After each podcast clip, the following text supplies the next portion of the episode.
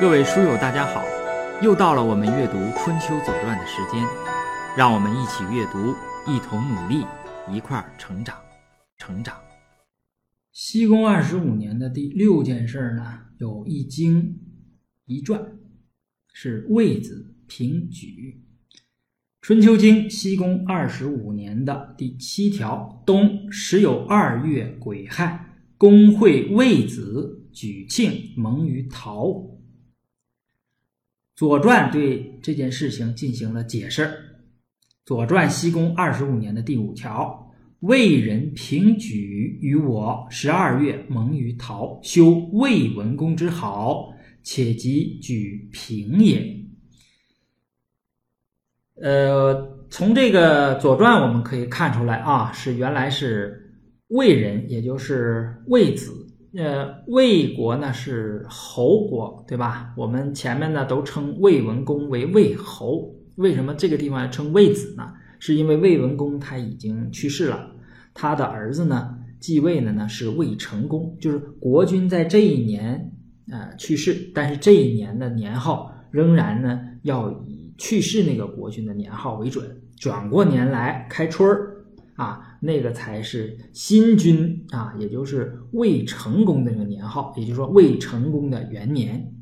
那么在这一年，魏成功啊，呃，出席这个国际的这个会议啊，啊，做做一些事情啊，历史的记述，他都把它记述成为魏子。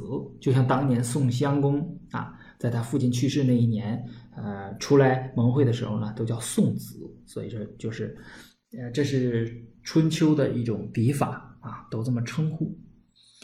在举庆啊，举庆是举国的这个大夫，他应该是举国这个执政的大夫了啊。这个三家在陶这个地方盟会，那么这件事情实际上是魏文公之好，就是魏文公在世的时候呢，一直呢是想呢把举国和鲁国呢。啊，调停，让你们俩别打了啊！你们俩和好，建立这个和平的关系。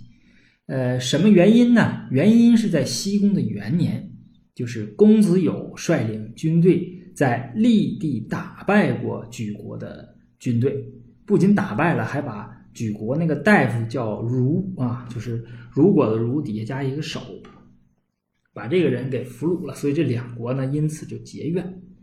那么魏文公呢，生前致力于调停鲁与莒的关系，可惜事未成而身先死。